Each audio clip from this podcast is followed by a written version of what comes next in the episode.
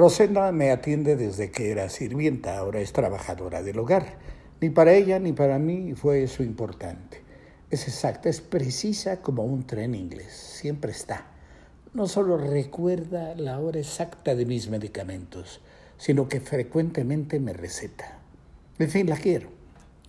Necesito que me dé sábado y domingo, me dijo. Mi papá está muy grave. Claro, le dije, ¿qué le pasa a tu papá? No, no, no sé, la edad. ¿Cuántos años tiene? Va, para 90 o más.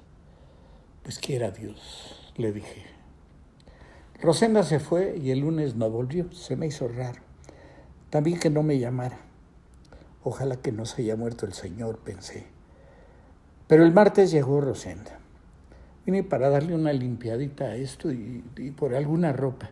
Necesito un día más, me dijo. Lo del día ya sabes, no hay problema. Pero, ¿qué pasó con tu papá? Ya lo desahuciaron. Ayer nos lo entregaron. Dijeron los doctores que ya en el hospital no se podía hacer nada. Está muy malito. Pero mañana se casa. Por eso voy a la boda.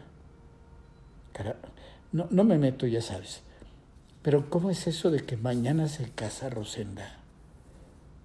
El sábado le llevamos al señor cura y lo confesó. Y él le dijo que nunca se había casado por la iglesia.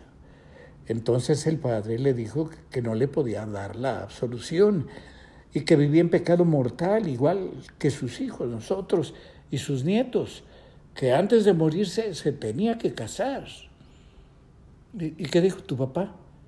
Él le dijo, pues ya está muy mal.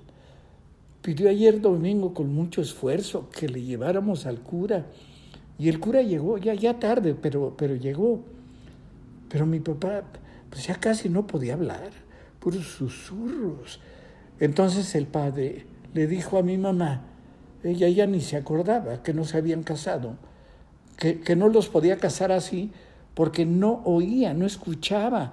Cuando mi papá le decía que sí, que era su voluntad, que quería casarse. Mi mamá le dijo a mi papá que se muriera cuando le diera la gana o que no se muriera, que Dios no era así. Pero él insistía. Por eso ayer lunes nos lo llevamos a la casa y logramos que tomara un poco de caldito. Mañana martes quedó de ir el cura otra vez.